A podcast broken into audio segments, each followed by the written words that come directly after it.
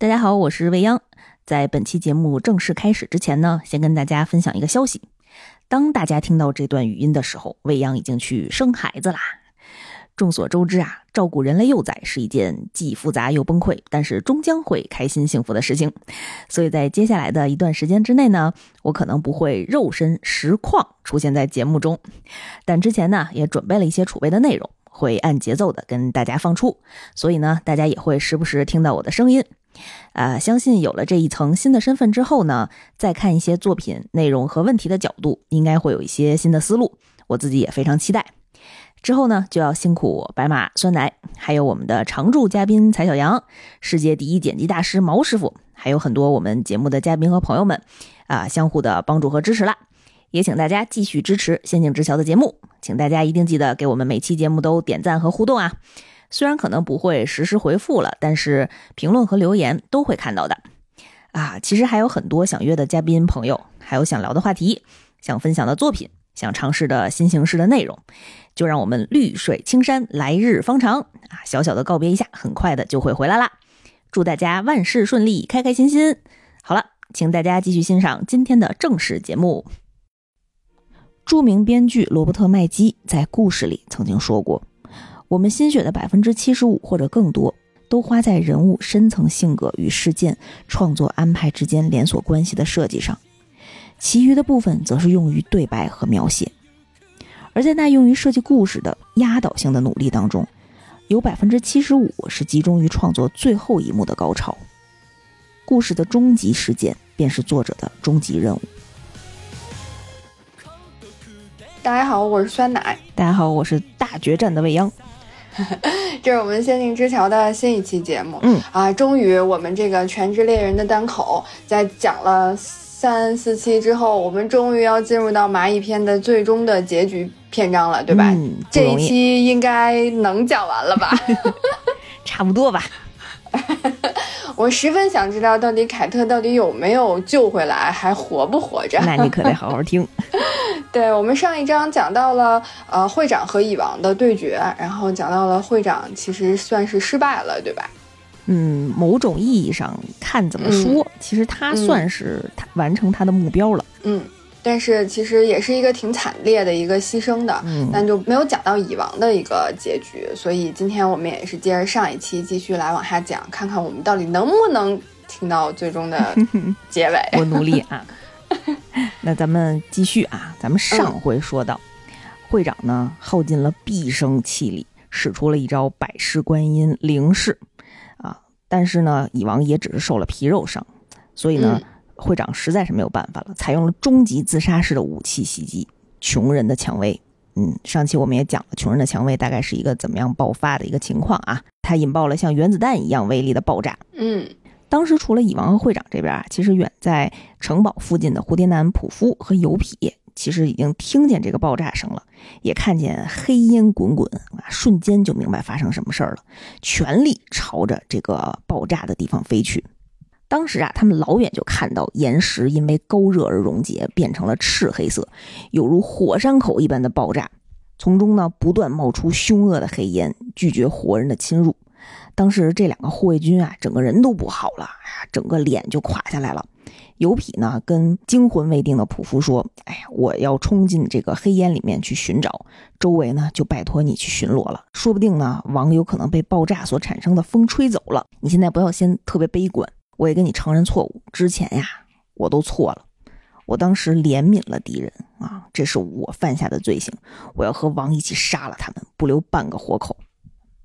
其实，因为在面对完全对蚁王不利的强大这种敌意面前，他们又变成了这个护主心切的蚂蚁。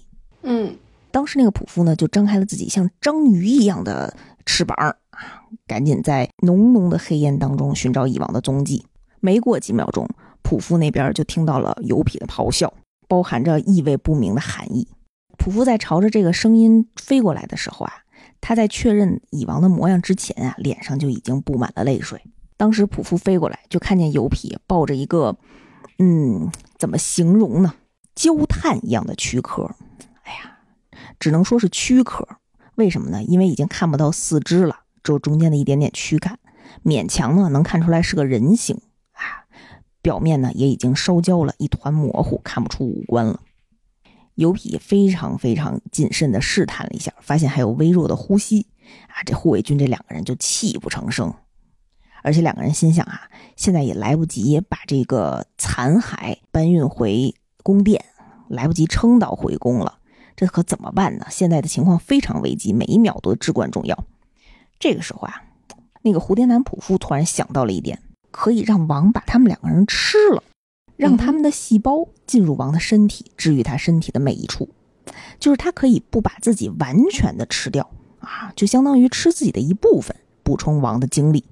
于是呢，他就把自己的细胞凝结成了气体，灌入了王的嘴里。这可太感人了。嗯，这个蚁王呢，就吸收着这个微弱的气体啊，突然他就睁眼了，他这个小小的躯干呢，就感觉有一些扩充。意识呢，仿佛也回来了一些，啊，这个蝴蝶男仆夫呢，就轻声的询问王，问他感觉如何。在王的这个世界里呢，他有一种难以言喻的美味，仿佛像吸进了乐园的空气一般。他感到自己身体越来越有力量，简直像身处在妖精之物当中，就有一种看见春天了的感觉。妖精之物是那个妖精吗？我们经常说的妖精是那种小精灵吧？可能不是那种小妖精的贬义，不是魔人的小妖精，对，是花仙子，是可爱的小精灵，小精灵。对。然后那个蝴蝶男仆夫啊，听完这句话，就感觉是实在是太过奖赏了，就这是毕生当中听到的最美的语言，感觉自己为王献身了自己的一部分，那真是至高的荣耀。然后自己就赶紧就说：“那真是太好了，请王尽量食用，应吃尽吃。”哎，要不说这个信仰这件事儿特别狠呢。嗯啊，他也跟王表态说：“我已经准备了充分的细胞。”哎呀，这个蚁王就躺在油品的怀里，慢慢的品味着，就咂摸着嘴儿，就品着，哎呀太美味了。一旦尝过这种滋味，我大概不想再吃其他东西了。哇，这太吓人了。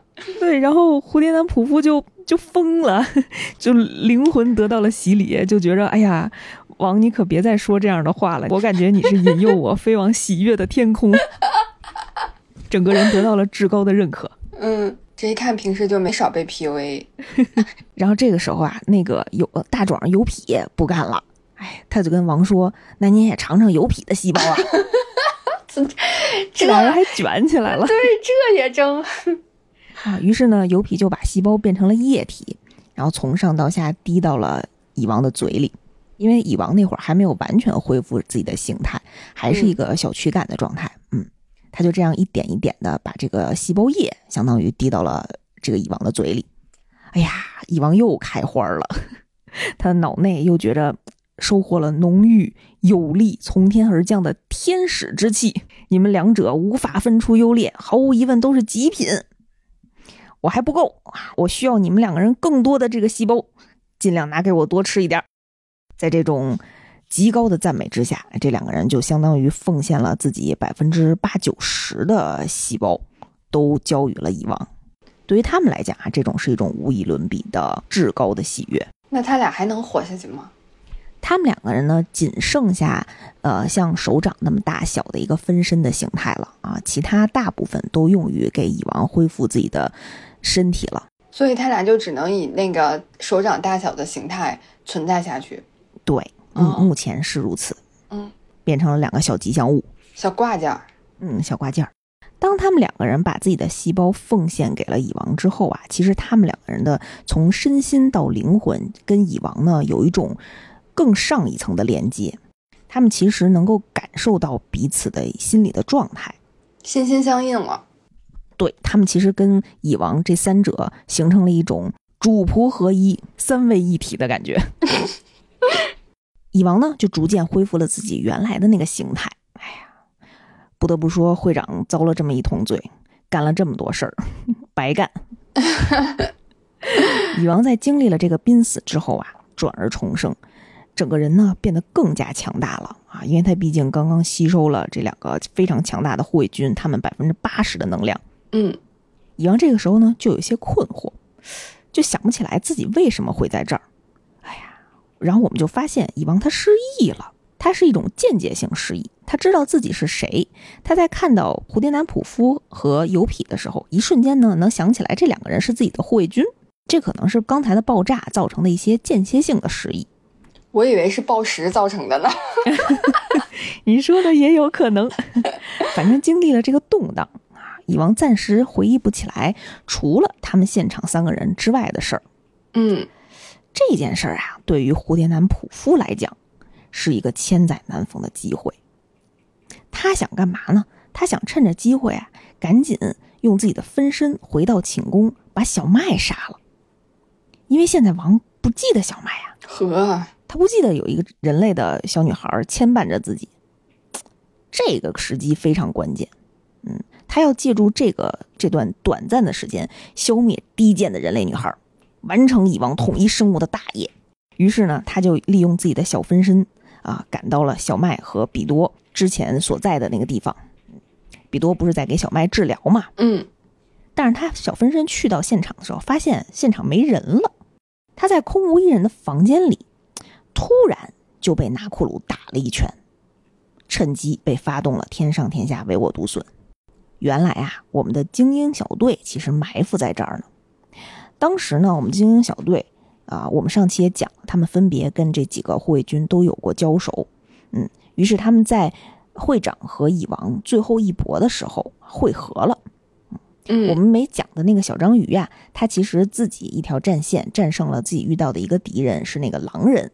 啊，我们之前说有一有一条暗线是这个狼人，啊，他在打败狼人之后呢，看到了奇牙和已经被奇牙唤醒了的庞姆，他们三个人呢又找到了拿库鲁和变色龙，啊，剩下的人啊，我们的老师诺布扛着修托，扛着莫老五回到他的那个四次元空间去治疗了，啊，剩下的这几个人，变色龙、拿库鲁、奇牙，还有庞姆，还有我们的小章鱼，这五个人呢，合计了一下，都决定留下来。继续战斗，因为毕竟小杰那边还在跟比多僵持着。嗯，于是呢，他们就决定一起去找小杰。小杰这边啊，提前发现比多的手术结束了，其实就提前了一分钟，而且比多啊完全没有露出任何马脚。小杰也不知道从哪儿就有那种惊人的观察力，就那种敏感性。嗯，他就发现比多，你手术结束了，站起来，咱走，那现在就走。你必须得遵守你的诺言。比多那时候也不敢轻举妄动啊，虽然把小麦已经治疗好了，但是他怕小杰上来又伤了小麦。这个时候就看见拿库鲁这一行人进到这个房间了，拿库鲁就跟小杰说：“我们想来帮忙啊，你看需不需要啊？怎么帮你一块儿打败比多？”小杰不同意呀。小杰本来就想跟比多单挑，于是呢，他就拜托了拿库鲁，让他们照顾小麦。嗯，美其名曰是照顾啊，但是在猫女比多的耳里，他听到的这件事儿，他就觉着他们想把小麦当成人质。我算是看出来了，这个小杰就是爱打架。是，但是他也没辙呀，毕竟人家好多人啊，他只有一个人，他也分身乏力呀。本来大家觉着让小杰一个人跟比多走，嗯，奇亚肯定是第一个不同意的。但是呢，庞姆啊，这个时候提出来。说，因为我自己有能力嘛，我有一只眼睛，其实可以看到小杰的情况。然后另外一只眼睛呢，就是无论小杰在哪儿，我都能够随时可以监控到他的所作所为。嗯，于是呢，奇亚也就勉强同意了。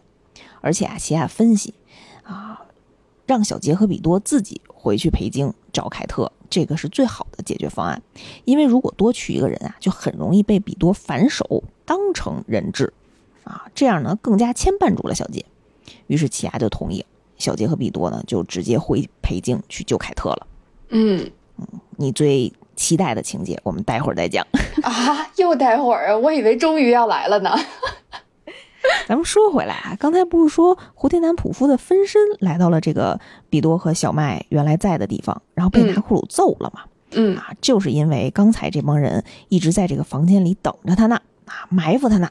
他被拿库鲁揍了之后啊。他身上的那个小玩偶出现在他的本体旁边，嗯，他接触到拿库鲁的是他的分身啊，他的本体在哪儿？他的本体啊正在跟蚁王谈话呢，啊，还在遥远的山那边跟蚁王和大壮在一块儿。当时蚁王经历过爆炸失忆之后呢，为了找回自己的记忆，也带着身边的这个蝴蝶男仆夫和油皮啊，迅速的在回到宫中的路上。庞母呢，当时因为看过啊蝴蝶男仆夫的本体，他的能力就是呃知道他所定位的对象现在的所作所为嘛。嗯，于是呢，他就发现了蚁王，他那个镜头盖宽一点儿，就从 广角镜头是吧？对，蝴蝶男普夫的那个身体旁边看到了，哎呀，完完整整一个大蚁王，还在回来的路上，而且在飞速的回宫当中，赶紧把这件事儿跟精英小队说了，任务失败了，会长多半已经惨遭毒手，怎么办呢？嗯，但是大家呢决定还是留下来继续作战，毕竟自己还有发光发热的余地，并没有临阵逃脱。他们分析。为什么蚁王在回宫的路上，这个蝴蝶男仆夫要先派自己的分身回来呢？这件事情他们没有想通，但是他们采取了一个策略，兵分两路，一路呢是由庞母带着小章鱼打开地下仓库啊，去躲避敌人；一路呢是奇牙背着小麦，他们倒要看看啊，这个蝴蝶男仆夫的这个分身到底是为了抓住这个反叛军里面的叛徒。还是说为了回来救小麦，因为他们分析这个蝴蝶男仆夫啊，他可能知道了在奇牙这波反叛军当中有一个变色龙啊这样的一个角色，是不是来抓这个叛徒的？还是说这个小麦对于王有什么特殊的意义？他们派这个蝴蝶男仆夫的分身先过来救走小麦。嗯嗯，他们在判断这件事情的方式就是兵分两路，看蝴蝶男追谁。对于蝴蝶男仆夫的分身来讲啊，他肯定是为了追小麦，但是他的目的大家都知道，并不是为了救小麦，而是为了杀他。于是呢，他就追着奇亚，奇亚用他的那个雷光石火的能力啊，跑得特别快。哎呀，蝴蝶男仆夫就觉着没时间啦，这个蚁王马上就要飞回来了，我可没时间跟你耗了。啊，我们都知道啊，他的作战方式就是他心脏啊，脏心眼儿，没错，他会 PUA。于是他想了一法子，他对着奇亚说话了。嗯，他对着奇亚大声喊说：“王希望跟你们交流，你们都错啦！你们放弃抵抗吧，我们不会对你们怎么样的。”奇亚心想：“这人有病啊！我这也没说跟你们要交流啊。”他就不明白为什么这个人开始说一些语无伦次的话啊。但是小麦听出来这个话呀。是普夫说的，因为他跟蚁王在进行下棋对决的时候，普夫不是一直在旁边照顾他们吗？一直在旁边看书，他也听到过普夫的声音，啊，于是他就认出来了，这个可能是总帅的一个手下。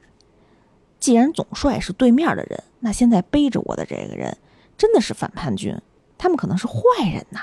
哎呦，这嗯，这误会深了。是，所以小麦呢就不老实了。他就开始拳打脚踢的奇亚，他就开始在奇亚背后挣吧。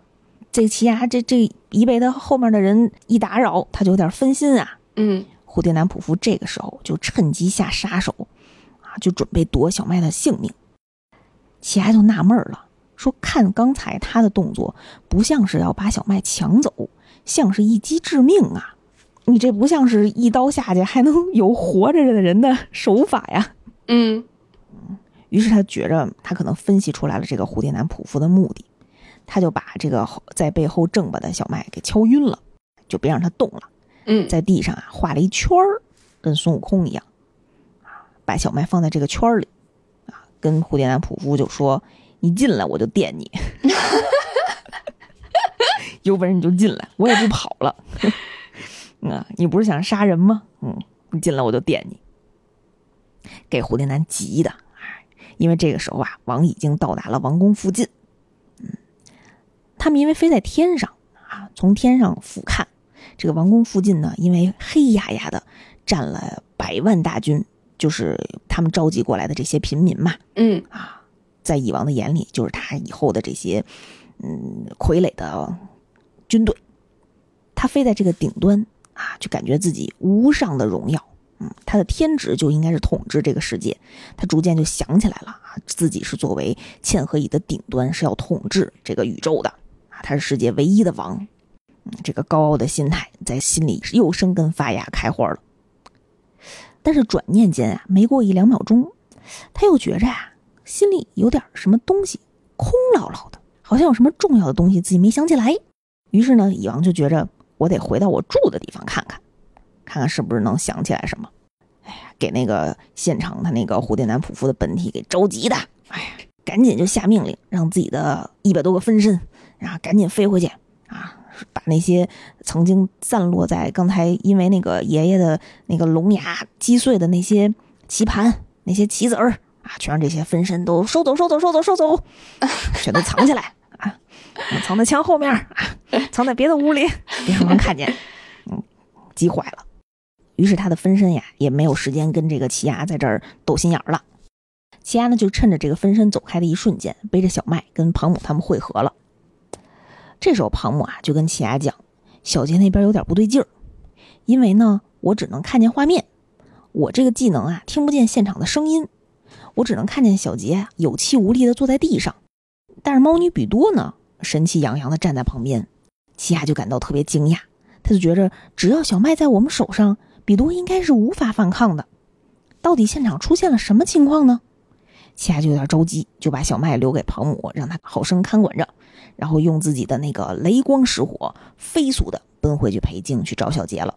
其实啊，啊，这一切呢都是蝴蝶男仆夫的计谋。哎，他真是没闲着，一个人有八百个心眼儿，真是控制了八百个分身，干了八百件事儿啊。他可真忙到，忙死了。对蚁王比较忠诚吧，还是嗯啊。当时啊，小杰带着比多回到了自己培京的基地，在比多看到凯特身躯的前一秒，比多偷偷接了一个电话。他兜里啊有一个移动电话，因为他是一个小动物嘛，他是嵌合蚁，他的听觉非常的灵敏，所以已经非常灵敏听觉的小杰都没有听到这个电话具体所说的声音。从这个电话里传出来的。是那个狼人打过来的，嗯，他打过来告诉比多啊，说他们已经把小麦救出来了，让比多放心，而且呢，狼人那边还让小麦跟比多说话。比多就听到了小麦的声音，啊，知道他已经安全了。现在呢，对于比多来讲就完全没有后患，所以他整个人就支棱起来了。嗯，但是其实啊，小麦并没有被救出去。刚才我们也说了，其实奇亚一直背着他。那这是怎么回事呢？这其实就是蝴蝶男仆夫用他的分身啊，遇到了这个狼人，啊，逼迫这个狼人给比多打的电话，而自己呢模仿小麦的声带，嗯，他自己还能自带那个柯南的变声器啊，骗过了比多。他的目的就是希望比多不要有后顾之忧啊，要全身心的对抗敌人。反正呢，小麦如果死在了敌人的手里啊，那对于蝴蝶男仆夫来讲，那是一石二鸟，对于他这是最好的结局。所以他才不管小麦的死活啊，他就做了这么一个局，把比多骗过去了。当时比多知道小麦安全以后啊，整个人就支棱起来了，就翻身做主人了。他就问小杰：“你叫什么名字？你叫小杰对吧？嗯，你刚才答应了我，让我救完小麦，咱们再出动。我敬你是条汉子，我现在至少该对你坦白。他，他指着凯特，他已经死了。嗯。”我这等了这么多集，你等了这么多集呀？是真的呀！我我还我还等着反转呢。是真的，比多就跟小杰说啊：“哎呀，他在跟我战斗的时候，其实就已经身亡了。啊，我呢是无法让死人复活的，我的能力只能把身体再制作成不会腐坏的傀儡，并加以操作。他的灵魂已经不在这里了，所以我已经无法把他复原了。那小杰不得崩溃了？”嗯，比多居然还说了一句对不起，看着小杰跪下去的身姿，哎呀，小杰确实崩溃了。小杰的眼泪啊，就不由自主的就从眼眶当中流了出来。他就回忆起跟凯特的第一次见面，凯特叫他白痴，哪有有脑子的人会在这个时候跑进森林里来呀？然后回忆起凯特跟他讲，金是我的师傅。嗯，小杰就觉得是自己害死了他，毕竟当时自己实在是太弱了。哎。他就看着地面，开始无声的痛哭，看着凯特的尸体，就逐渐跟走马灯一样，就回想起自己之前跟凯特经历的这一切。这个时候呢，他用余光就看到了猫女比多召唤出了玩具修理者那个念的能力。嗯，这个修理者呢，没有去修理凯特，反而啊是把当时比多自己掰断自己的这个胳膊，开始进行了修整。哦，还还能修自个儿？嗯，小杰当时就非常迷茫啊，就整个人都已经懵了，说：“凯特其实没有死，对不对？他是在骗我，他其实能帮我把凯特救回来，但是为什么他在医治自己的手臂呢？你快点把凯凯特恢复成原状啊！有点魂不守舍了。嗯，就不敢接受现实。嗯，然后就变成了小杰一直追着比多，让他治凯特。差不多，小杰就在这种迷茫的状态，听见比多跟他说：“我今天非杀了你不可，为了王。”小杰就开始听不懂话，认不清字儿那种了。说他要杀死我，他不医治凯特吗？他真的不肯帮我医治凯特吗？他骗我。如果是这样，事已至此，全部都结束也无妨。全部都结束是什么意思？小杰就开始破罐破摔了。小杰这毛病真不好，改一改。小杰破罐破摔的方式啊，就是一瞬间爆发出了惊人的气力。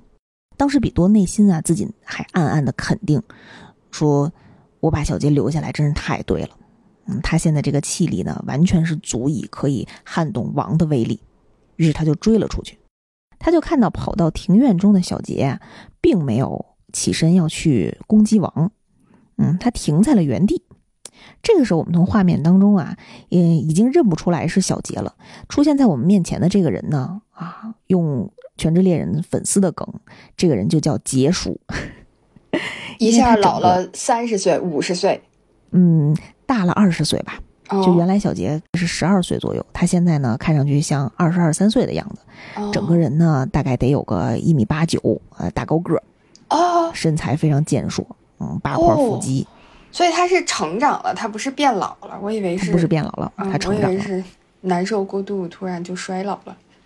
而且吧，他有一个 让大家记了好多年的一个特征，就是他的头发立起来了，触电了。他梳了一个冲天揪，这个头发大概有多长呢？如果他人是有一米八，他这个头发大概得有六米。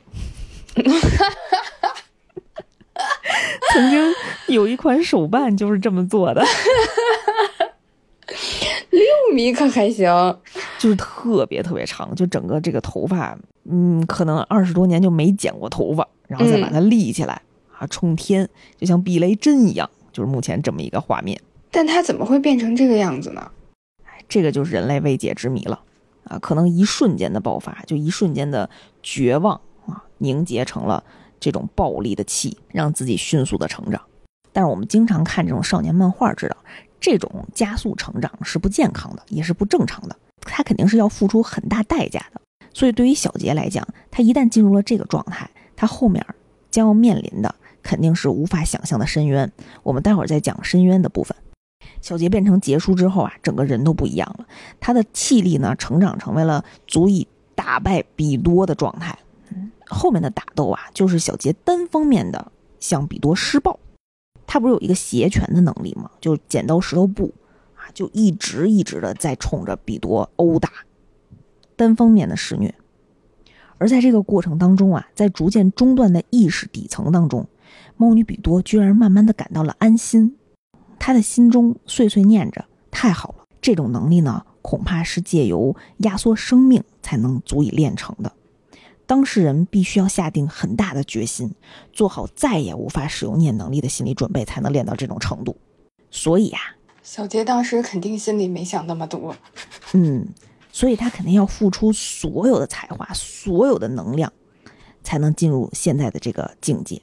太险了，还好即将要被杀的人是我。对于比多的这时候的心境来讲，就是他用自己的一命，其实换了小杰一命。这样，小杰就再也没有能力去伤害蚁王了。嗯，他是这么想的，所以他安心的点在于此。就这一块，我们其实看到了三个护卫军以自己不同的状态，然后在面对不同的情境，对蚁王施展了同样的这种忠诚。所以当时啊，当奇亚用这个电光火石以惊人的速度赶到小杰身边的时候，他看到的这一幕就是完全不顾周围状况的这个杰叔啊，拳头上已经沾满了鲜血。然后再一拳一拳的殴打着身体已经碎裂着躺倒在地的比多。当他慢慢靠近小杰的时候，就听见小杰在缓缓地说：“凯特，我已经按照你所教的置比多于死地了。”齐亚那时候都不敢认，他缓缓的叫了一声：“你是小杰吗？”然后发现小杰哭着转过头来，对他说了一声：“齐亚。”齐亚一下就惊了，想到了比斯吉。他当时还觉着比斯吉只是外貌剧烈的改变，但并不是体内的气暴增。而且更重要的是啊，比斯吉当时只是恢复成原本的模样，就是变成那个暴衣的那个壮汉。嗯，他平时把自己浓缩成一个小萝莉的样子，但是小杰这个状态是反过来呀，他是提前消耗了自己生命的能量，然后把自己拔成了这个二十三岁的样子。嗯，那那气压心就慌了，说这得付出多大的代价才能收获这么强的气压？你相当于是提前支付了自己未来二十年的能量。当奇牙还在琢磨小杰怎么会变成这样，小杰还在哭着叫喊奇牙的这个过程当中，比多的尸体突然发动了。我们特别早以前提过，如果一个人他在死亡的时候心里有足够的执念，他的念气就会持续他生前所做的事情，然后一直在行动。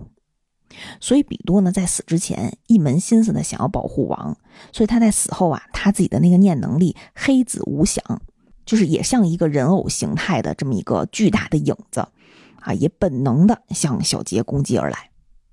但是当时小杰是背对的这个影子，奇雅眼疾手快啊，赶紧冲过去把小杰推开了，但是还是慢了一步，小杰的右臂就被这个影子削掉了，削掉了，对，他的右臂削被削掉了。当时他俩呀，在面对着比多死后更为强大的这个念，在这个念气跳起来想要继续攻击的时候，奇亚清楚的听到了小杰不知道从哪里向他大脑传递的声音。小杰缓缓的说：“不要紧，我不会痛，我不是在逞强，我有一点开心。我现在终于变得跟凯特一样了，因为小杰觉着凯特临死之前是为了他们。”掉了一只胳膊嘛，嗯，于是小杰就面无表情的冲着这个黑影冲了过去，再一次的使出了比刚才的气力还要更猛的气，向这个影子挥起了拳头。奇亚就咆哮着想去阻止小杰，他说：“不行啊，如果再发出更大的力量，你接下来要付出多少代价，你自己是完全不能承担的。”但是小杰没有理他，就仿佛心如死灰一样的朝着这个影子挥出了拳头。爆发出了也如原子弹一样的爆炸哦，确实像比多分析的一样，就是小杰在经历了这些之后，他在最后用自己更进一步的消耗自己精气神儿、消耗自己生命的代价，去把比多的这个影子念消灭掉之后，他确实没有力气再去跟以往做斗争了。嗯，这个我们之后会讲小杰付出了什么样的代价。哦，小杰这段呢，其实就告一段落了。嗯嗯嗯，他相当于一带一吧。啊，一命换一命，把比多送走了。但是我们可以说小杰没有死啊，但是比死也好不到哪儿去了。嗯，我们之后再聊。他就相当于被悲伤淹没了、吞噬了。对他到最后已经完全丧丧失自我了。嗯，你想已经迅速长成结束了。嗯，我们接回以往在宫殿发生的事儿。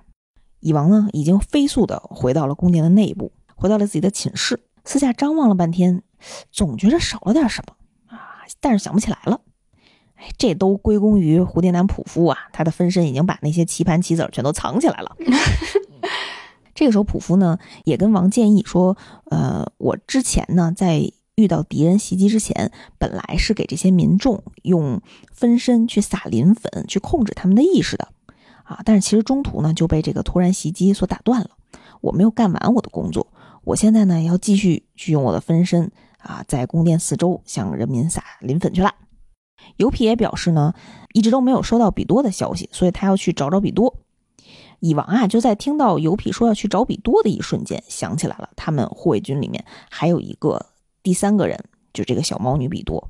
嗯，而且呢，不仅想起来这个人，他还想起了自己临走之前交给他了一件事儿，一件非常重要的事情，但是他想不起来是什么事儿。有那种话都到嘴边了，对，这个人就在眼眼巴前儿啊，就想不起来，你知道吗？啊，这个王呢就无聊，他就决定也要去找比多，顺便呢清理一下呃现场还残留的这个反叛军余孽，胡天南普夫就想阻止他，就希望呢蚁王能够乖乖的待在自己的寝室里，然后把这个呃五百万大军挑选完，再完成这个挑选仪式，这是最好的。那他主要是担心自己和油匹不在蚁王身边，敌人再发动什么自己完全控制不了的这个计谋啊，他毕竟也没有剩下的百分之八十的细胞能够再给蚁王了。嗯，但是蚁王这个时候就非常生气啊，怎么着？你质疑我的能力是不是？你的意思是我有可能被乱贼所伤，就跟就跟刚才这事儿都没发生过一样，就跟不是自己被炸成了木乃伊一样，又失忆了。嗯，啊，蚁王在暴怒的时候就散发出了很强大的这种气力，嗯，有这种压倒性的威势，一瞬间呢就扩散到了这个王宫四周，就让潜伏在四处的精英小分队的这几个人瞬间又感觉到了绝望。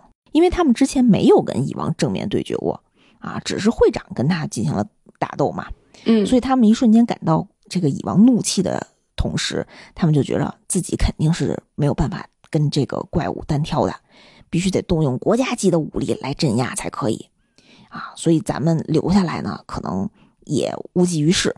于是拿库鲁啊就跟变色龙决定赶紧撤退，咱们先回到猎人协会从长计议。然而就在这个时候。蚁王使出了一招猿，他用猿可以感知到啊所有对他的猿有反应的念能力者，所以他就一瞬间赶到了我们这个精英小分队的这几个人的所在地。所以就在拿库鲁和变色龙完全来不及看清出现在眼旁的这个人的身影，完全来不及思考我要发动什么样的能力来应对的时候，他们俩就一下被蚁王打倒了。蚁王就拖着他们的身体。啊，带回了宫殿内部，决定晚点跟他们问话。他没有杀他们，就把他们先留了下来。可能蚁王也好奇呀，没见过这些人，没见过，可能也想问问前因后果，主要想问问自己忘了的那个什么事儿。嗯，当蚁王带着这两个人回来，再次想要出宫的时候，哎，他又想去找另外的那些反叛者的时候，这个胡天南普夫呢，突然又心上一计，他换了个招。他跟蚁王说：“咱们同样要找比多和反叛者，要不然咱们玩个游戏吧，咱比试比试。”这个蚁王啊，听见这个“比试”俩字儿，就心里就又动起念头了。我好像以前是在跟谁比试？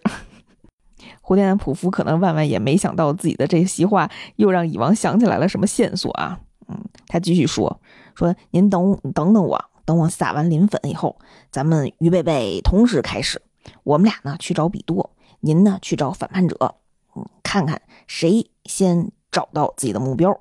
但是我有一个附加条件，因为您这么厉害啊，您只能再使一次圆这个能力，这就是他的条件。王就同意了啊，反正无聊嘛，我就陪你玩儿。你们要赢了，我就帮你们俩各自实现一个愿望。你们俩要是输了，你们就说出你们现在对我隐瞒的事情。因为在蚁王的这个观念里啊，他因为跟这两个人已经感同身受了嘛，啊，已经合二为一、合三为一了，所以他能感觉到这种，嗯，来自胡天南普夫和油皮深深的对自己的忠诚，但是又有埋在内心心底的那种愧疚，就是这种愧疚不会对自己的生命安全造成什么威胁，但是他就同时也很好奇这两种。我浑然不搭的这个情感到底是怎么发生的？到底是有一个什么事儿你们不愿意跟我说？嗯，他于是就接受了这个游戏的条件。Ready, start！哈哈哈哈哈！还还是日本发音的。这个游戏开始了。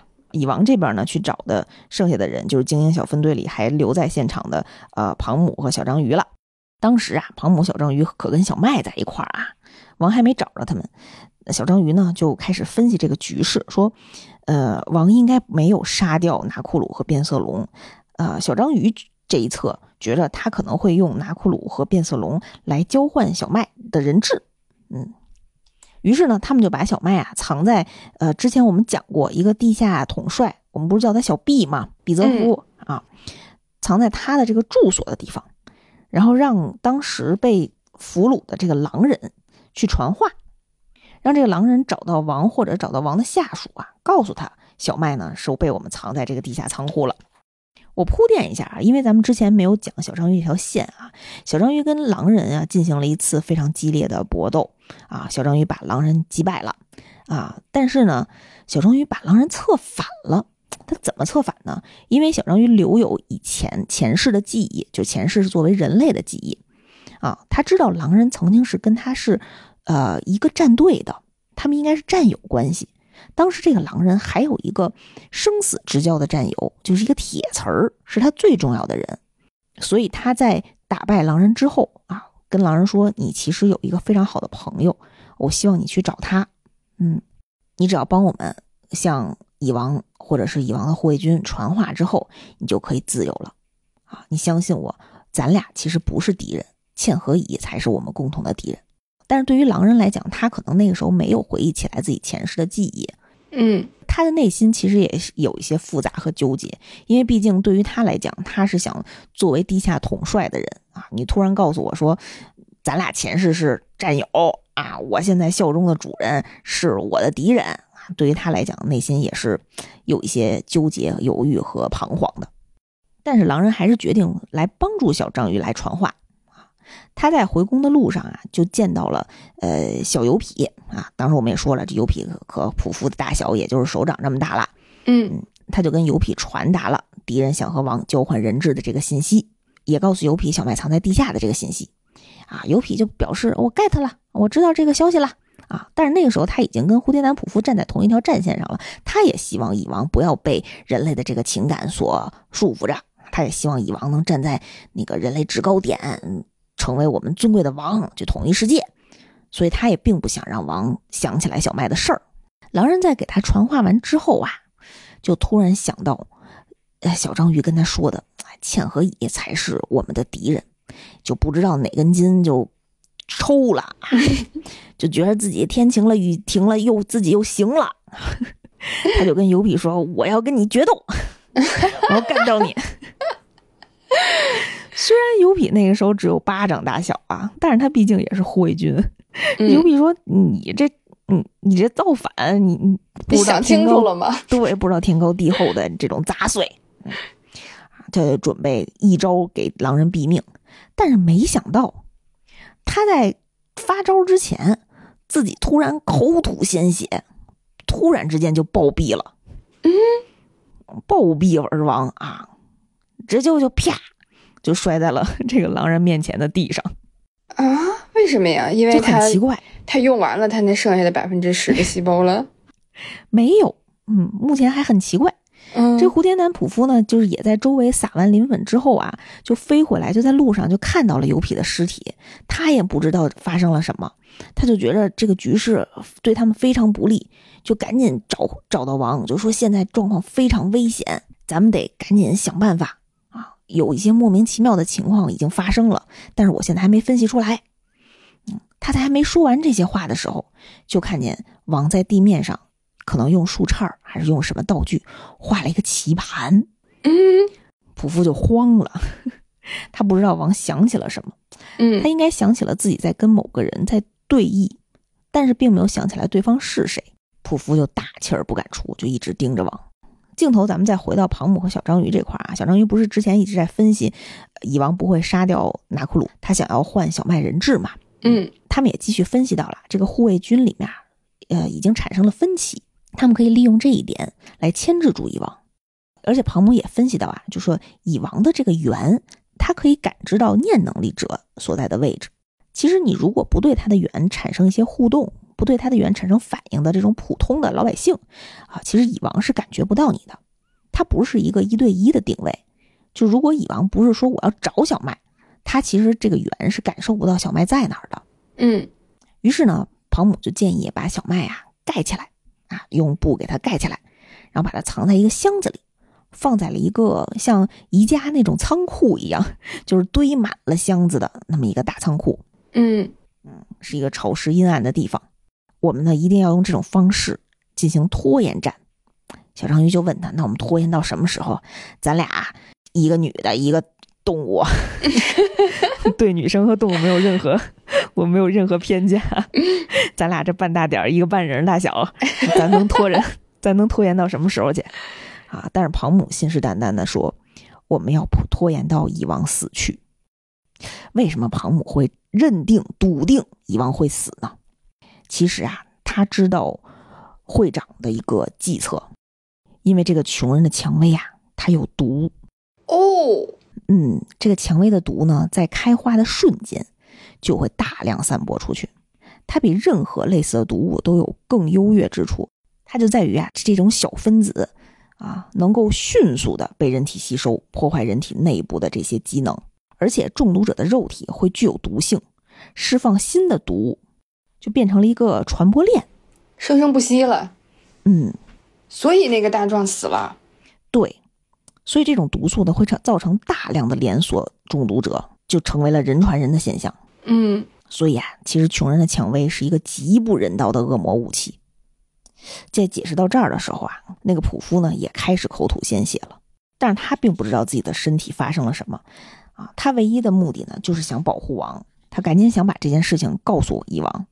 王听完他说的这些话之后，仿佛毫无波澜。当时王的心里啊，就是一心想要赢得这场游戏。嗯。于是王呢就要求继续比试，他再一次的施展了自己的圆，他察觉到了与第一次施展圆有一个完全不同的新的反叛军加入了，这个人是谁呢？这个人就是刚才我们说的狼人。这个蚁王呢就一瞬间转移到了这个狼人面前，因为他在第一次用圆的时候，呃，狼人还并没有对千和乙产生敌意啊，所以在第二次的时候，他捕捉到了啊这个新鲜的敌意。他很好奇，当他站在这个狼人身前的时候啊，他就跟狼人讲：“啊，所有接触过我圆的人呢，只要我凝视对方的眼睛，我就能看清他的心思。我在你的眼中看出了你对我深深的恶意。你为什么会恨我？”当时在他身边的蝴蝶男普夫啊，就非常的焦虑。他知道这个狼人，嗯，他知道这个狼人呢也有八百个心眼儿，他就特别担心这个狼人跟蚁王说多说一句话，蚁王可能就想起什么了。于是他就赶紧想阻止啊，他跟蚁王说：“这个人呢，在我们的游戏当中呢，嗯嗯，可能不公平啊，他可能会说出来一些嗯阻碍我们这个游戏正常进行的对话。”但是没想到啊，这段台词激怒了蚁王。当时蚁王就觉得摆在自己面前的这个啊普夫的忠义啊和这个狼人的敌意，在我面前是一样平等的，都毫无价值。而且蚁王说了一个特别关键的一句话：“蚁王说我饿了。”太吓人了！这个在普夫了，对这个在蝴蝶男普夫耳中可能听上去没什么，就顶多自己再贡献百分之五的细胞嘛。嗯啊，但是在狼人耳中，他可就崩溃了呀！他就觉得自己下一秒的命运可能就是被吞噬啊，就被撕扯啊可能就头被咬掉。他就陷入了极度的恐惧啊！他的面貌呢，就一瞬间苍老了百年，就从一个狼一瞬间就变成了一个老哈皮狗。整个皮就垮下来了，在他的脑中啊，就过去的一切都高速且混乱的流动着，就走马灯了，你知道吗？嗯，啊，脑内形成的这些画面呢，就四下的流窜爆裂，就一句话呀，一开始的一句话和最后的一句话，就决定了自己的生死。所以呢，在这个狼人的脑细胞前所未有的复杂运算之后，他得出来了一个平时完全不会选择的答案。他在蚁王面前喃喃地说了一句：“小麦。”哦，这真是逼到绝绝处了。对，不知道为什么他就说出了这个词，现场的所有人都震惊了。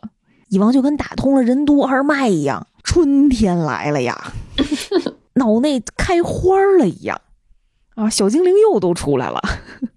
不仅是小精灵，小仙女也都出来了，女神也都出来了，太阳都出来了，鸟语花香就在自己的脑内就开始莺歌燕舞，开始奏乐了。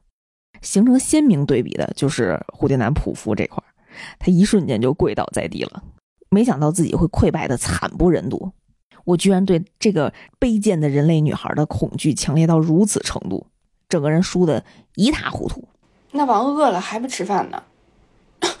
王在听完这句话之后，整个人都升华了，也不饿了，啊，也不怪罪普夫了，啊，也不纠结这个狼人对自己的恨意到底来源是什么了，反而态度呢一百八十度大转变，然后询问这个狼人：“这些反叛军有没有提到过会在地下仓库的哪里等我？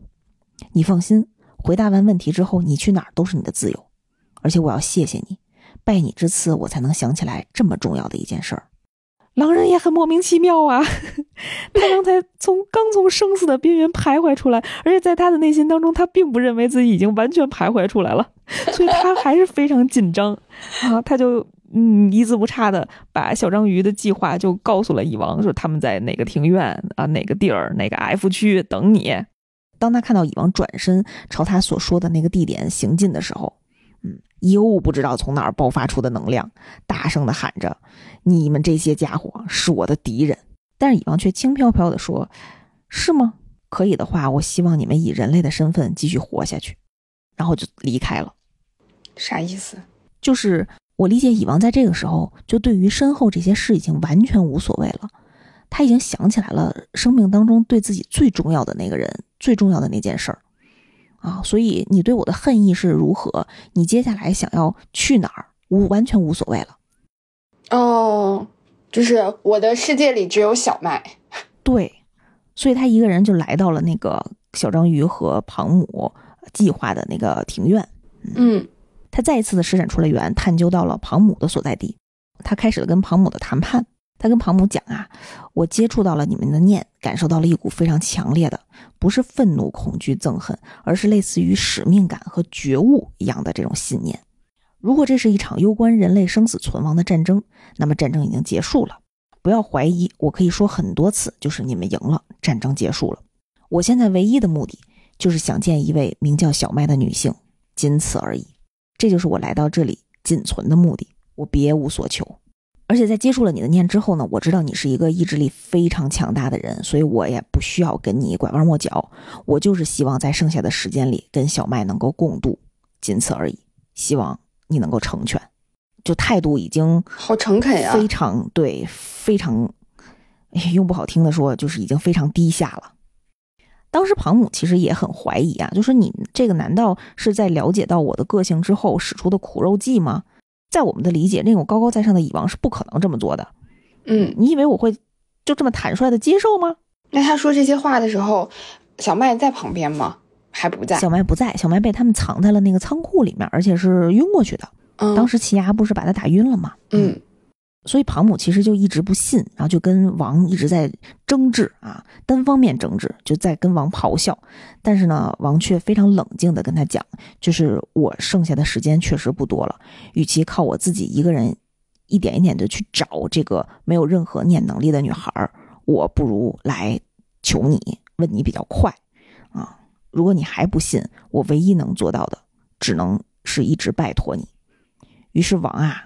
他的右脚就向后退了一步，身子呢就慢慢的往前倾，就这个动作就特别像要下跪。嗯，啊，庞母就赶紧拒绝了他。庞母说不行，为什么呢？因为我的身体已经被改造过了，我现在身体里的一部分变成了蚂蚁。虽然我现在的意识是人类，我也非常厌恶自己变成这个样子。我也知道你是我的敌人，但是其实我内心当中啊，就是他内心的 DNA 啊，有一部分刻在了自己的心里。是觉着你是我们这个种族最高尚、最崇高的王，你千万不能给我下跪。你能感受到对于庞母的这种纠结吗？这种纠结和矛盾。对于是，庞母呢就答应了蚁王，告诉了小麦的所在地。但是呢，他跟蚁王谈了一个条件，他要让蚁王同意用自己的能力去看着蚁王和小麦最后的这段日子。蚁王就答应了。他要确保蚁王不会再使别的什么花招，他以为，嗯，对，其实就是监控着他嘛。嗯，于是蚁王呢就根据庞母告诉他的位置，找到了正在箱子里熟睡的小麦，蚁王就把他叫醒了。小麦，醒醒，要下军仪了。哦，其实故事发展到这儿呢，我们所有蚂蚁篇的内容基本上都结束了。我们最后回顾一下蚂蚁篇的所有的结局，整个这场动乱被包装成了一场政治阴谋。电视和广播里一直在循环播放一条震撼性的新闻，就是东果陀共和国所举行、聚集全国人民参加的这个人民大会，真正的目的是总帅策划的一个大虐杀。人民服用了特殊的药品，使得身心自由被剥夺。据推测，总帅呢原本预定在国民大会的最后使用含有穷人的蔷薇，这个破坏兵器，把人民全部炸死。但是呢，我们的武装力量发现，这个东果陀共和国的总帅迪戈总帅的遗体被发现在了瓦砾堆中。从状况上研判，他很有可能呢是想强迫大家跟他同归于尽。而东果陀共和国的这个副首领啊啊毕泽夫，就刚才我们说的小毕啊，他的下落安危仍然不明。有知情人士认为他可能会发动革命，因此正在加强警备。这是哪个小报的新闻呀？这是铺天盖地的大新闻。但他说的不对吧？不对呀，当然不对了。嗯他整个就把嵌合蚁的这件事情、这个种族、这个品种这件事儿全都给压下来了啊，嗯把整个这个骚动全归结为一场政治的事变。而当时啊，福建一博还特别巧妙的用剧中人的视角来描述了这场政治事变的结果。这里这里有段旁白是讲：来，让我们干杯，让我们对人类这种生物举杯赞扬。不管是哪个时代，善人与恶人都周而复始的循环。大概是因为如此，人们才会积极的追求欲望，发动战争吧。但是生命那种东西，明明只是靠阳光、土地和诗就能得到满足了。这段话是来自剧中哪个人物呢？是来自剧中啊一位叫迪哥总帅（括号本人 ） 这个总帅怎么 自己这么多称谓？在某国过着勤耕欲读的生活，已进入第三十年。这块儿特别有意思啊！迪戈总帅，迪戈总帅是谁？就是当时被蚁王一巴掌啪死的那个肥猪嗯啊！但是其实，真正的总帅自己在过着田园生活，面儿上的那个人可能还是个傀儡。除了关于东果陀的结局，在同一天呢，一段有关尼特罗会长辞去猎人协会会长与后继人事安排的影片在电脑网络上播放，引发了社会的讨论和关注。但很快呢，就被刚才我们说的政治家主导的大新闻给掩盖过去了。所以，只有猎人协会里面的极少部分的人才明白，那个其实是尼特罗会长的遗言。嗯另一边呢，奇亚把濒危的小杰送到了医院。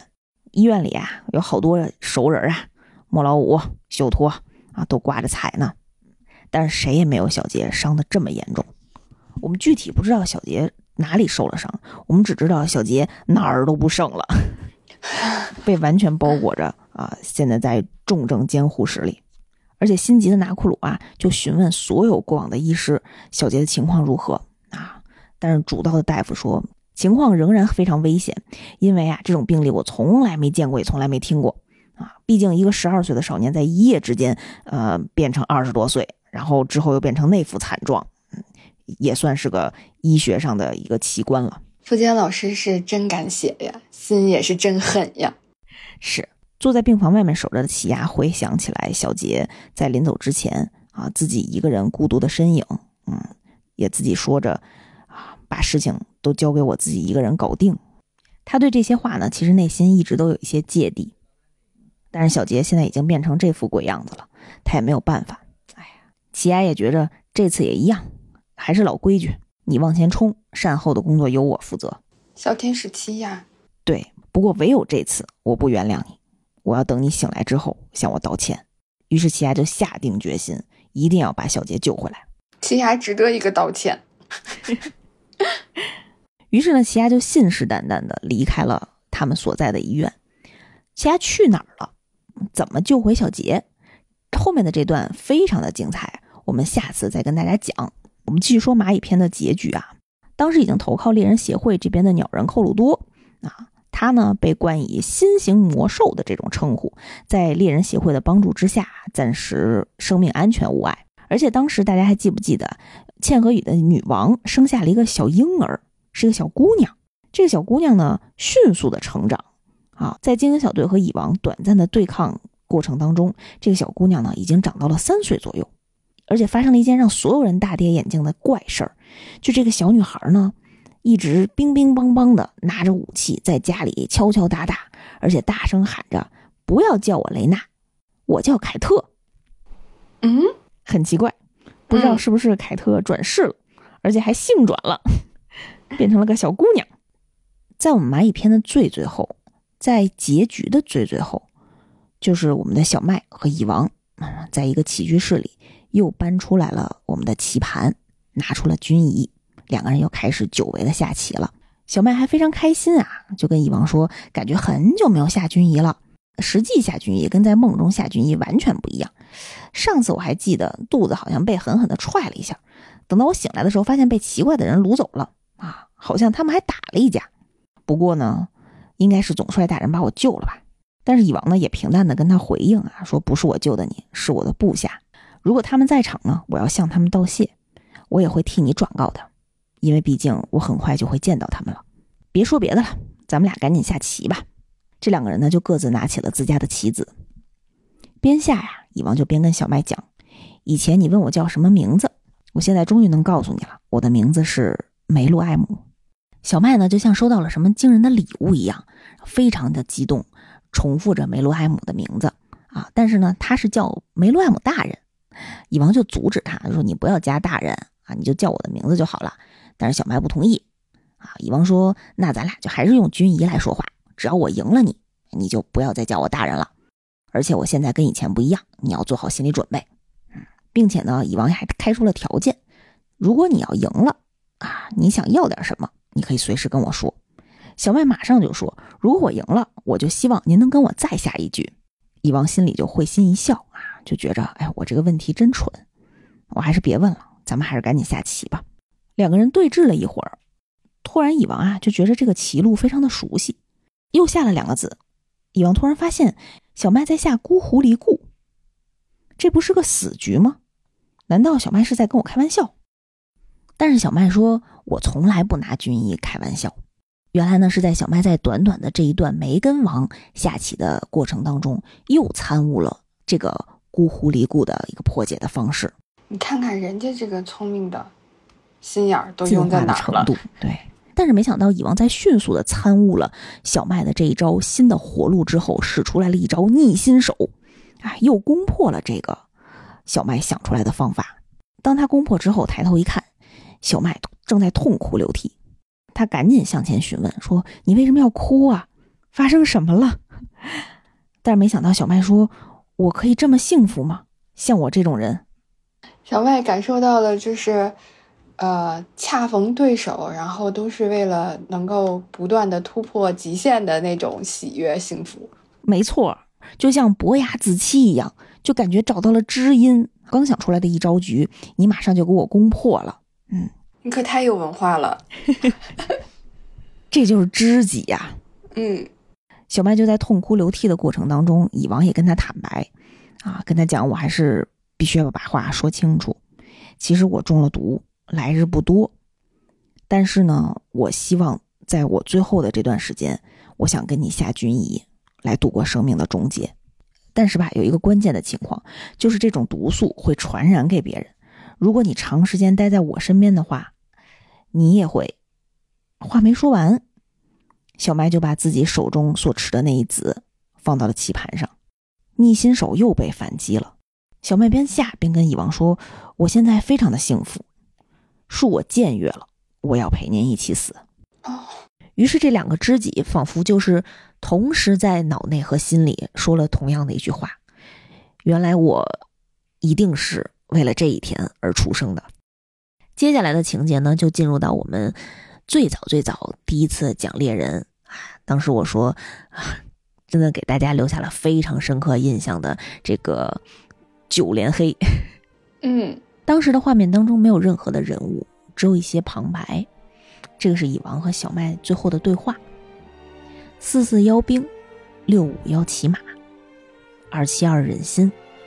小麦，你还在吗？我当然在呀。我哪儿都不会去。四五幺中将将军了，小麦你还在吗？我当然在呀。再比一局，输的人先下。小麦，什么事儿呢？